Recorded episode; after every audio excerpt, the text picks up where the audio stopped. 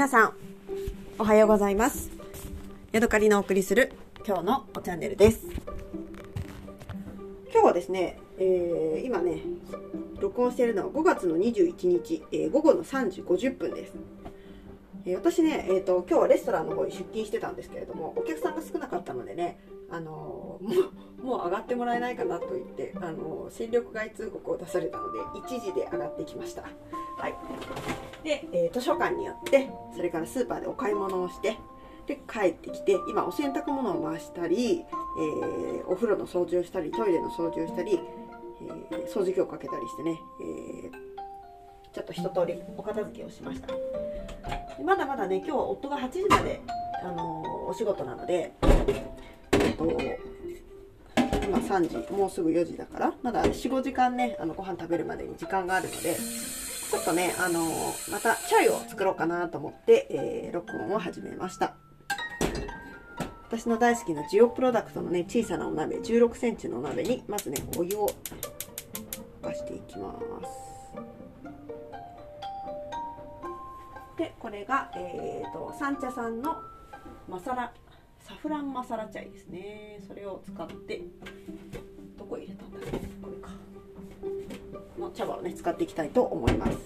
ただえっ、ー、とインドとかでね買ってきたあのシナモンだったりとかカルダモンとか今回ねクローブを買ってこなかったんだけどね今思えばクローブもねもっともっといろんなもの買ってこればよかったと思うんだけども、えー、今回はカルダモンとシナモンしか買ってこなかったので、えー、とりあえずねそれを開けて、えー、このスパイススパイス液を作ってそして、えー、そこにねチャイを合わせてで最後に牛乳を入れていきたいかなと思います。今私のところにはね300ルピー払って買ったカルダモンのねとってもいいカルダモンの、えー、袋があります。多分これで重さが 100g ぐらい入ってるのかな？500円ぐらいでした。うんいい香りですね。カルドモンってねあのスパイスの女王とかって言われるぐらいいい香りのものなんですよね。でちなみにえっ、ー、とね浅草浅草？違う上野にある大津屋さんというところで買ったカルダモンもあるのでそれとね比べてみたいと思います。まず香り。あ全然違いますね。あの香りの強さが違う。そしてね見た目。えー、そのね身のねあのなんて質感みたいなのは似てて大の大津屋さんの方がねちょっとねあの0.25割ぐらい少しね一回り大きい感じです。ただね色がねあのすごくね、えーと、インドで買ってきたものの方があ青々としていますね。まだフレッシュ感があります。ちょっとねこのインド産カルダモンホールの大津屋さんで買ったやつは、えー、色が抜けてきているというか少しね黄ばみが入っていますね。まあそれはね一回日本に来てでそれをあれするわけですから当たり前なんですけどね。はい。では今ね、えー、まずカルダモンを5粒ほどね。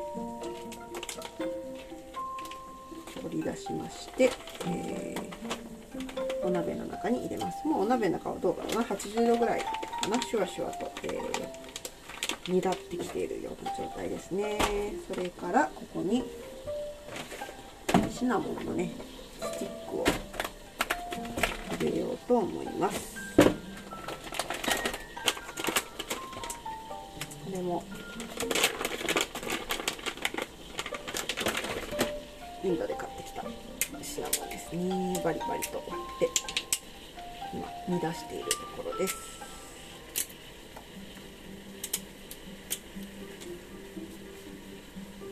すごく何ていうのかなよく泡立っているのでこれでいいんだろうか。ちょっと蒸らしたいなと思って一回ねあの火を止めて蓋をしてちょっとこの余熱で煮出してみようかと思います。わあシナモンめっちゃいい匂い。ああなんかこんなこと言ったら失礼かもしれないんだけど小さい頃よくねあの祖父が日記玉みたいなのを舐めててたまにそのお葬場に預かったんですよ。そのね日記玉のね、あのー、すごく何ていうのかな鼻の子がスーッとするような深々しい香りがしますねこのシナモンなんか手からめちゃめちゃいい匂いするあ素晴らしいな。さて。もうねあの、家にそんなに私スパイスそんなに使わないのでかあの使い切れない方がねスパイスがあってあかんかん。無駄にしないように気をつけないとと思いながらね。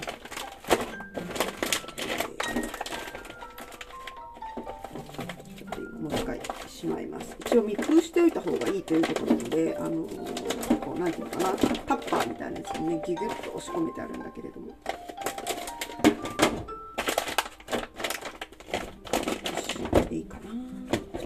ねあの100均で買ったようなタッパーとそれから IKEA で買ったね緑色の蓋の、あの大好きなタッパーにね、2種類に分けて2種類2箱に分けていつもスパイスをしまっています。よし。これを玉の上にしまって。でこの三茶さんのね今茶葉を開けます。回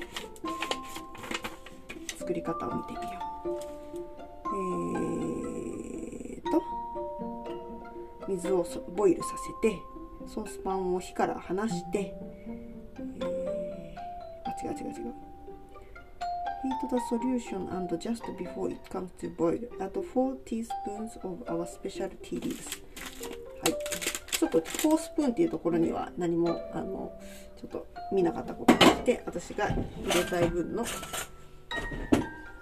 あ、いい香りですね。カルダモンっていうよりもでもシナモンの香りがめっちゃ強い感じです。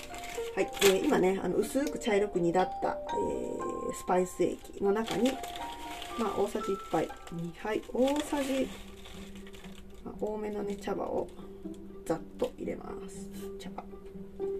はい。このね中にもね生姜とそれからカルダモンとシナモンかな。いっぱいねあの入ってるんですよ。この前によくこの CTC のね茶葉の中に何が入ってるのかなっていうのをお湯の中に、ね、見ると緑の粒だったりあのオレン明るいオレンジ色のねあの茶色の粒が浮いてたりするのであこれはカルダモンとそれからシナモンが入ってるんだなっていうことを、えー、が分かりました。ほんでもってねあの生姜の香りもするので、えー、そこら辺のも入ってるしあとねすごく色がよく出るのでこれはねサフランですね。サフランの効果があるかな。はい、えー、でもう一回ちょっとボイルまでさせてで煮立ったら一回火から外すと。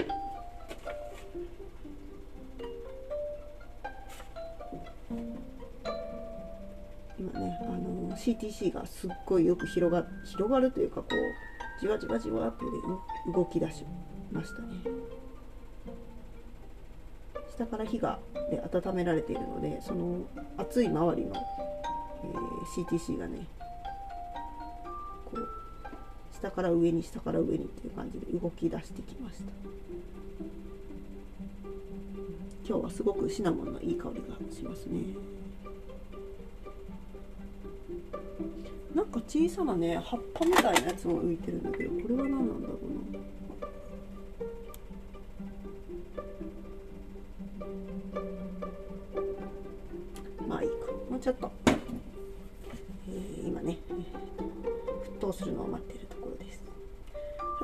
楽しいことがありました。今日はねタイからお客さんがやってきました。で普通にね日本語もなんか喋れる人が一緒にいたので、あの私がなんかね助けてあげられるようなことはなかったんですけれども赤ちゃんがねいたんですよね。まだ半年とかそんなぐらいのねもうムッチムチのねもうムチムチの赤ちゃん。でね結構ねウィーンって泣いてておじいちゃんがねその子を抱っこしてこうよしよしってやって、あのいたので私もねちょっとねで抱っこさせてくださいみたいな感じでねあのその赤ちゃんのねご相伴に預かってきましたでね、最初の頃はね、なんかびっくりしたように私に抱かれていたんだけど、あっという間にね、なんだこいつみたいな感じになって、ビーンって泣き出したので、うん、おじいちゃんとこへ帰るかいってね、あのー、抱っこがもうね、30秒ぐらいで終わっちゃったのでね、残念でした。よく海外とかだと、あの赤ちゃんを連れていくとね、赤ちゃんをその、なんていうのかな、お店の人が抱っこしてくれて、その間にご飯がゆっくり食べられるみたいなやつがあるので、私はなんとかそれをね、やりたいなと思ってるんですけど、日本人にそれね、あんまり受け入れられないかもしれないですよね。うん、でもちょっと今日はタイの人だったので、あの赤ちゃんをねちょっと抱っこさせてもらってなんかお手伝いできないかなと思ったけど赤ちゃんが泣いてしまったのでダメでした。はい今ね結構沸騰してきた感じでもないか。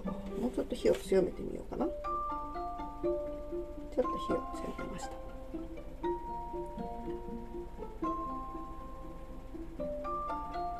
で2回目の、えー、今ヒートが、ね、ボイルが起こった。あ違う違う。で沸騰させたから今1回火を止めて、から外してでもう1回火にのせてもう1回沸騰させると。でもさこのさ沸騰と沸騰の間って私のやってるの多分短すぎるよね。まあ、本当はもっとなんか沸騰の間は短いんだろうなと思ってる。はい。でまた火を止めました。えー Keep the saucepan covered with a lid for a minute or two. じゃあ2分ほど。お蓋を蓋をしてね。待ちたいと思います。アレクサタイマー2分。1番目2分のタイマーに開始します。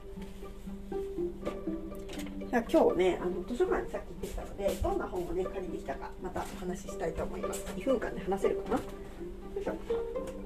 結局なんだかんだでねたくさん借りてきちゃったんですけど、えー、石井妙子さんの書いた「女帝小池百合子」ですね。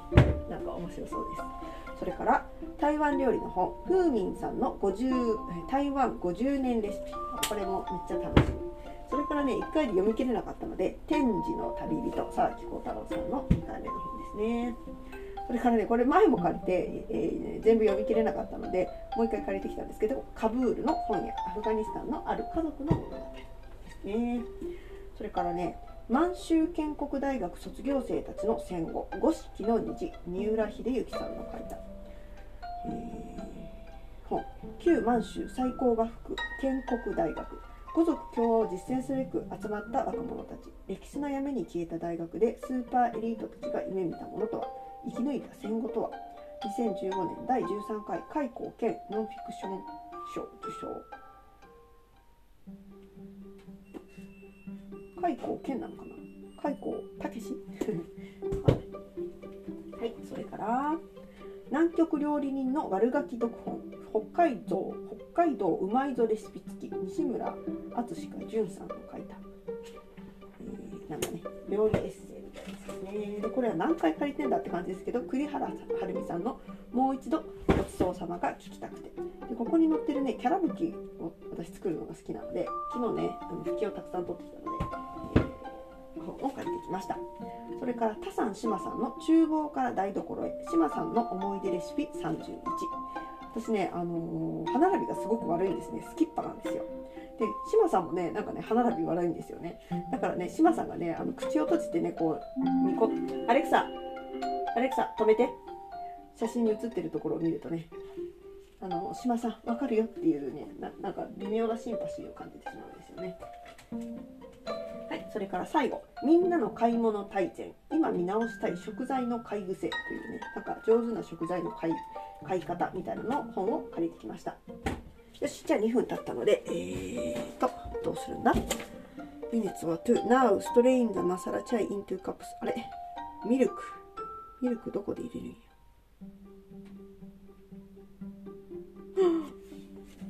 最初からミルク入れないかんかったかガーンって感じですけど、えー、もう一回。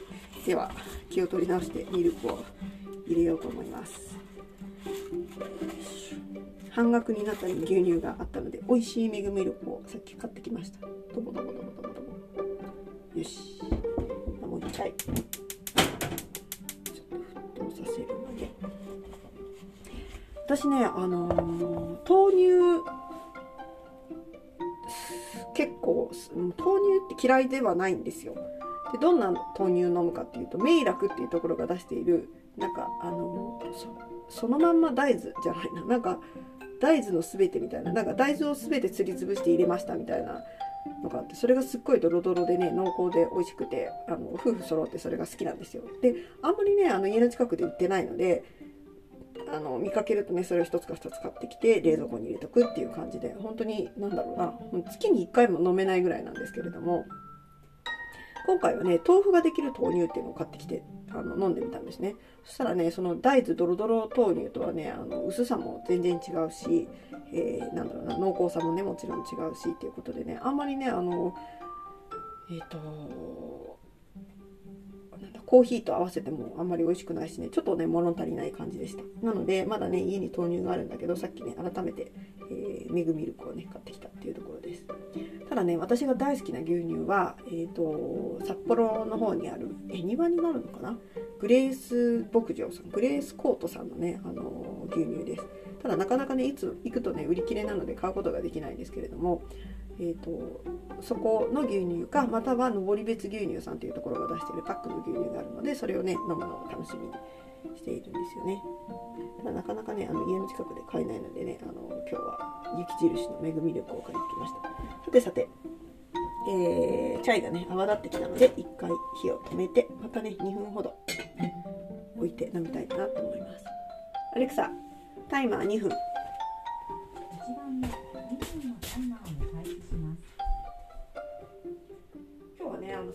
あの思いがけず早く帰ってこれたので、えっと、またねあのバイクのキャンセル待ちをしようと思ったんですよただねあの電話かけてみたらね。今日はねあの学校自体が休校でした。残念っていう感じですね。あさってねあのもともと予約が入れてあるのであの行こうかなと思ってるんですけどなるべくね早くねあの取ってしまいたいなっていう。時間かければかけるほどなんかね忘れてしまいそうなので、えー、早くねあの撮りたいなと思ってね、えー、バイクに乗るのを楽しみにしています。今日はねあのー、まあ一日しとしと雨なんですけれども、え雨の日はね割とねキャンセルが取りやすいということを言ってたのでね、えまたトライしたいなと思っています。さて、えさっきねあの本の紹介をしたしたんですけれどもえっ、とこのね一番楽しみにしているのはふーみんさんの台湾50年レシピっていうやつですね。どんなことが書いてあるのかしら中華風家庭料理ふーみんというお店を1971年に開業した蔡風民さんなのかなこの風民っていうのが。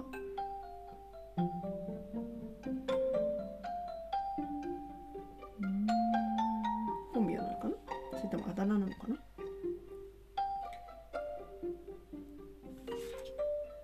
はいどんな料理が載ってるかと言いますと風民そばチャーハン牛ステーキと焼きルッコラの炒め合わせ、えー、風味餃子。からガーリックチャー。ハン春雨サラダ。ゆでレバー。あさりのニンニク。アレクサ止めて。よし。取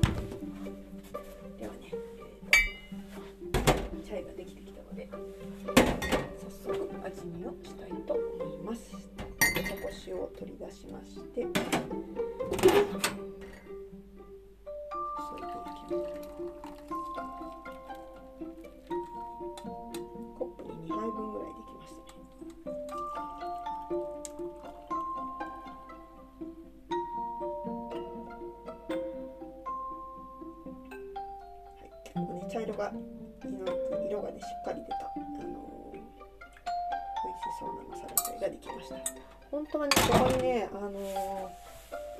お砂糖入れたいんだけどどうしようって今悩んでいるところです。このまま飲んだらやけどしそうだな。やけどしそうだけどちょっと一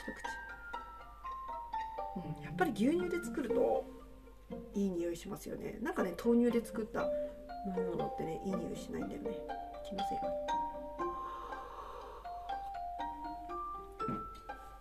うん。なんだろう。なんかねあの今甘いもの飲みたいなと思ってこれを作り出したんだけどこの豆乳とあとね牛乳とねこのマサラチャイとスパイスだけでもねなんだかねあの今甘さを感じてすごい美味しいなと思いました。やっぱりねシナモンの香りがねググッと最初入ってきますね。いい香りだな。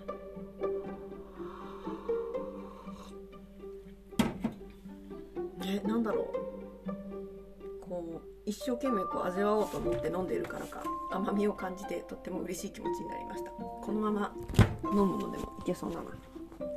はい。というわけでね今日はマサラチャイを作りながらいろいろお話ししました。